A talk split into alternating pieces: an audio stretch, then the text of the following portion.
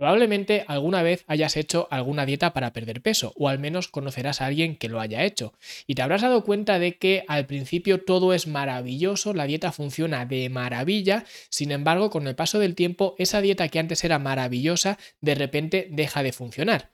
Bienvenido al sistema de compensación metabólica. ¿Quieres saber por qué ocurre esto? Pues quédate al otro lado y te lo cuento.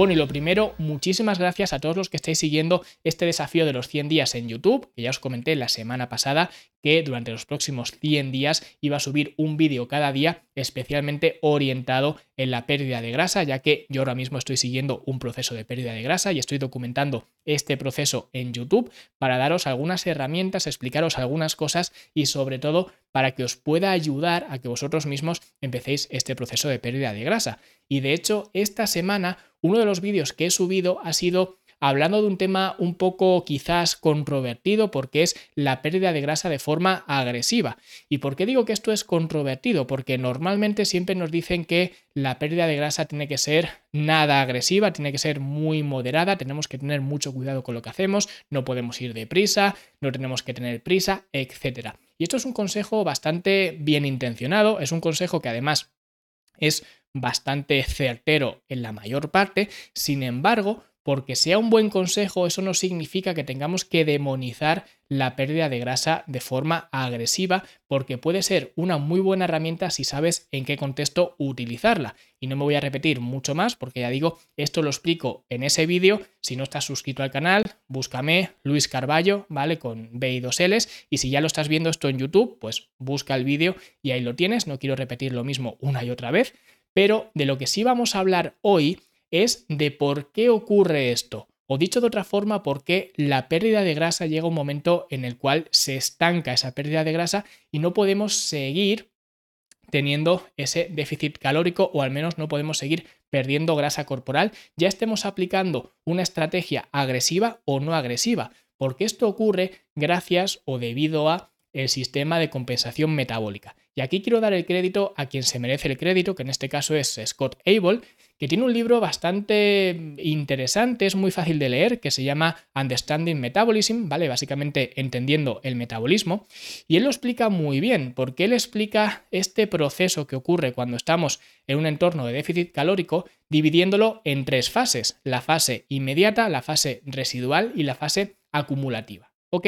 Que esta adaptación del cuerpo realmente se puede aplicar a prácticamente cualquier otra cosa. El cuerpo se adapta de la misma manera siguiendo esta estructura de tres fases. De hecho, yo en mi libro Entrenar para ganar utilizo estas mismas tres fases para explicar el entrenamiento, ¿vale? Si queréis buscar el libro, lo podéis buscar en Amazon, es uno de los mejores valorados en cuanto a entrenamiento, así que ahí lo tenéis, entrenar para ganar, pero hoy vamos a utilizar esta estructura de tres fases de la fase inmediata, la fase residual y la fase acumulativa para explicarlo en el contexto de el metabolismo y qué le ocurre a tu cuerpo cuando estamos metidos en una fase de pérdida de grasa, porque nosotros cuando empezamos a aplicar un déficit calórico, que doy por hecho que todo el mundo sabe ya o debería saber, y si no lo sabe, pues lo va a aprender ahora mismo, que cuando queremos perder grasa corporal tenemos que tener un déficit calórico, es decir, meter menos calorías de las que nuestro cuerpo gasta, y esto puede ser más o menos agresivo este déficit,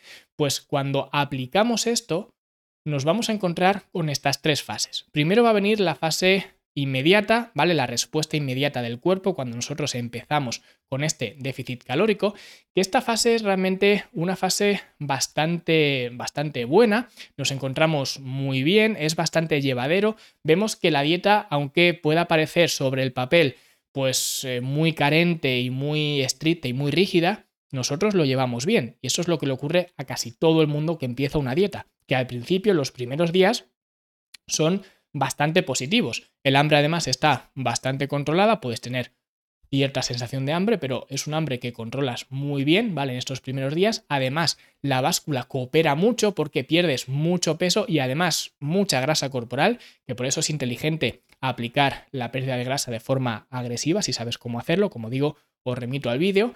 y además se produce un efecto anticatabólico. Esto significa que no es que vayas a ganar masa muscular per se, pero al menos tampoco la vas a perder, porque el cuerpo tarda en regular, digamos, o en ajustar la energía que tú le estás dando con la energía que él está gastando. Por eso se produce ese efecto anticatabólico. Y esto es lo que yo suelo llamar la luna de miel de las dietas, que todas las dietas lo comparten, porque tú hagas la dieta que hagas, siempre te vas a encontrar en esta luna de miel donde al principio todo es maravilloso. Y podéis hablar con cualquier persona que haya hecho dietas, o vosotros mismos o vosotras mismas, si habéis hecho varias dietas, sabréis que los primeros días son los mejores días. Pero con el paso del tiempo, y aquí sí que depende de varios factores, por ejemplo, depende de cuál era tu situación inicial, si tenías un fuerte sobrepeso o ya estabas relativamente magro, o por ejemplo, si has aplicado un déficit calórico más agresivo o menos agresivo, esto también va a afectar a la duración de esta fase ah, inmediata, pero sea como sea, al final esa fase inmediata termina, cesa, y nos encontramos de golpe con la fase residual, que aquí es cuando el cuerpo ya empieza a adaptarse, ¿vale? Porque ya el cuerpo se da cuenta de que está en un entorno de escasez, con lo cual entiende que él tiene que gastar menos energía, porque en el entorno hay menos energía que entra. Con lo cual, si hay menos energía que entra, tiene que haber menos energía que sale. Y esto lo que hace el cuerpo es básicamente ajustar los pilares de tu metabolismo, que de esto he hablado también en otros episodios, por ejemplo, y lo que hace el cuerpo es gastar menos energía. Yo siempre digo que la energía que gasta el cuerpo es igual que los ingresos que tú tienes, los ingresos de tu trabajo. Por ejemplo, si tú tienes un trabajo en el cual te aumentan el sueldo, es decir, ingresas más, automáticamente, aunque no quieras, también vas a gastar más. Porque a lo mejor, oye, pues te compras una tele más grande, o te compras un coche mejor, o te cambias de piso y te vas a un piso más grande, o sales más veces a cenar, o lo que sea. Gastas más porque estás ingresando más. Y lo mismo ocurre al revés. Si te bajan el sueldo por lo que sea, lo que va a ocurrir es que tienes que apretarte el cinturón.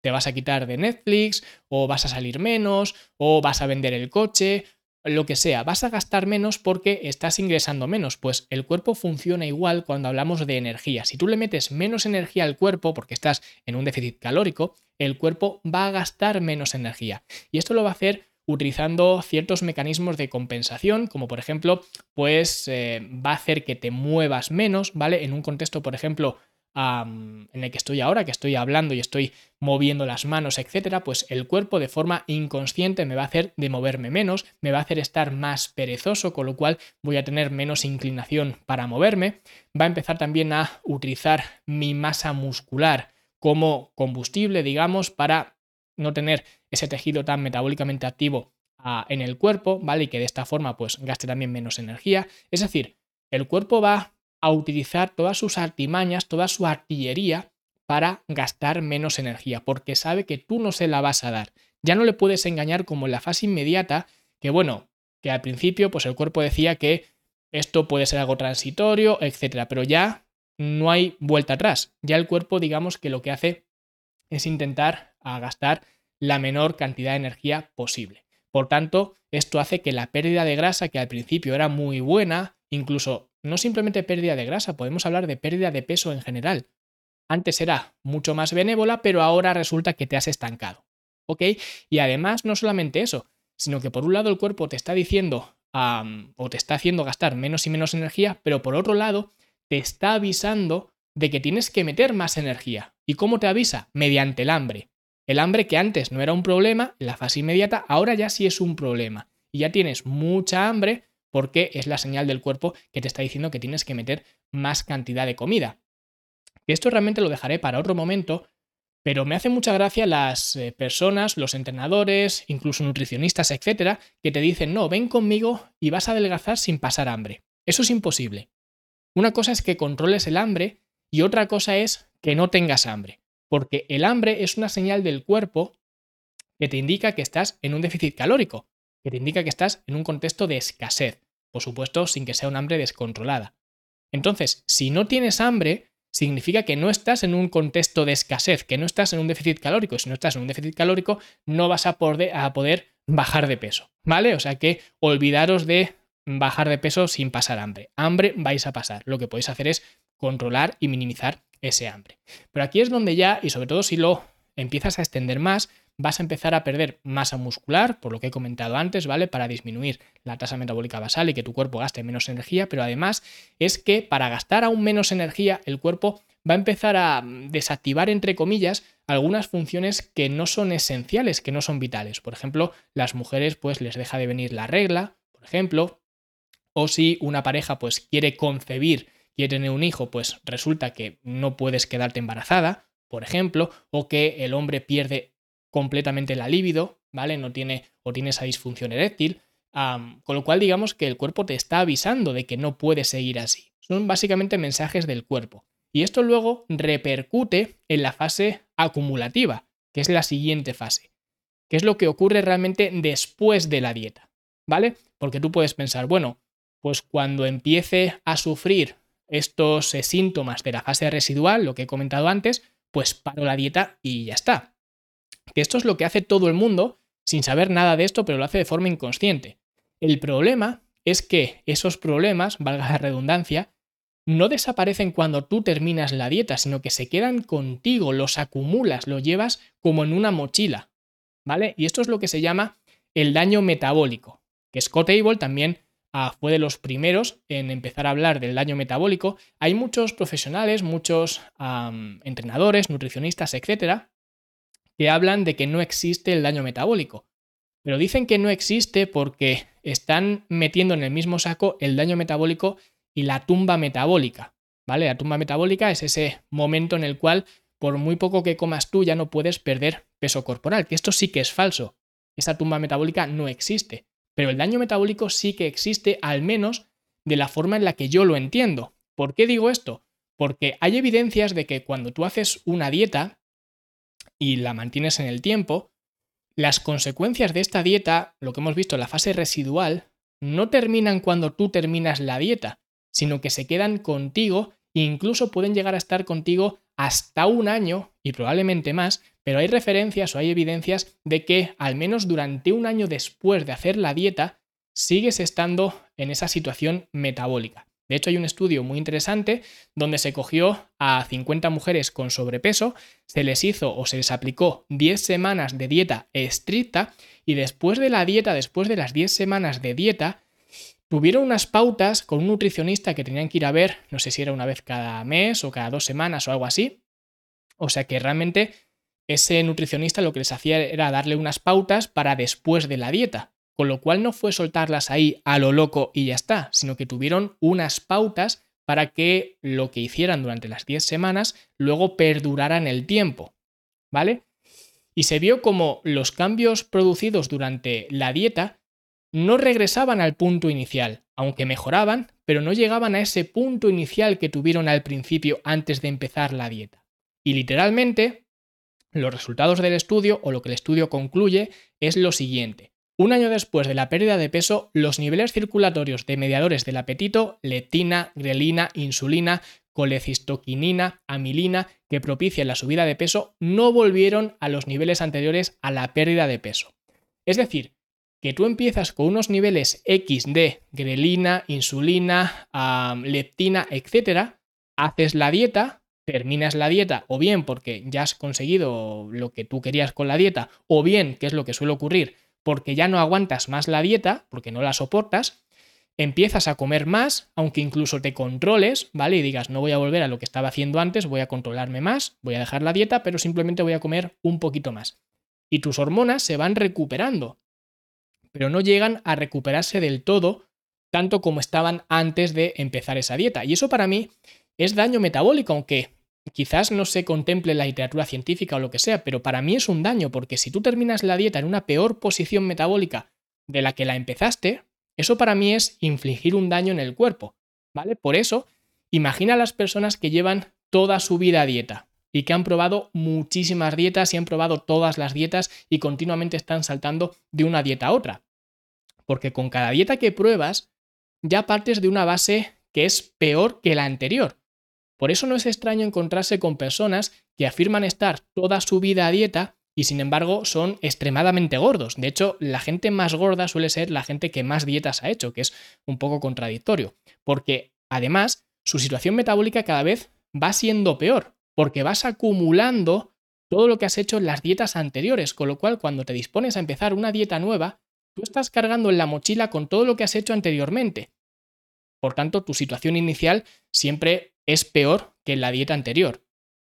Y eso, ya digo, se va magnificando más y más y por eso a la gente cada vez o la gente le cuesta más y más perder peso conforme más dietas hace, porque su punto de partida cada vez va siendo peor. Por eso cuando existe un eh, déficit calórico, tienes que tener ciertas eh, estrategias o ciertas maniobras para evitar que ocurra esto o al menos minimizarlo todo lo que puedas, que esto lo iré explicando en YouTube, o al menos lo que voy haciendo yo, etc. De momento simplemente quiero que te quedes con esto, que cuando tu dieta deje de funcionar, no pienses que es que tienes mala suerte.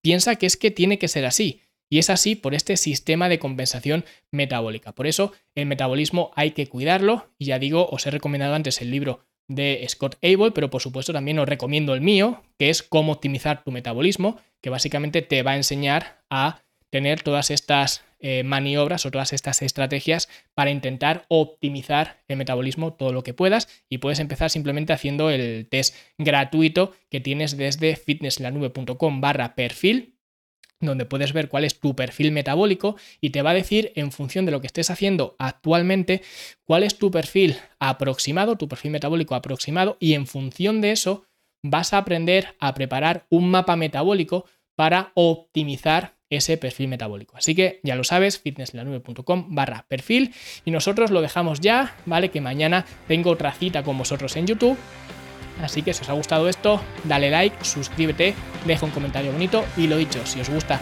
todo este proceso, este desafío de los 100 días, pues me encontráis en YouTube y nosotros en el podcast nos vemos la semana que viene mañana en YouTube.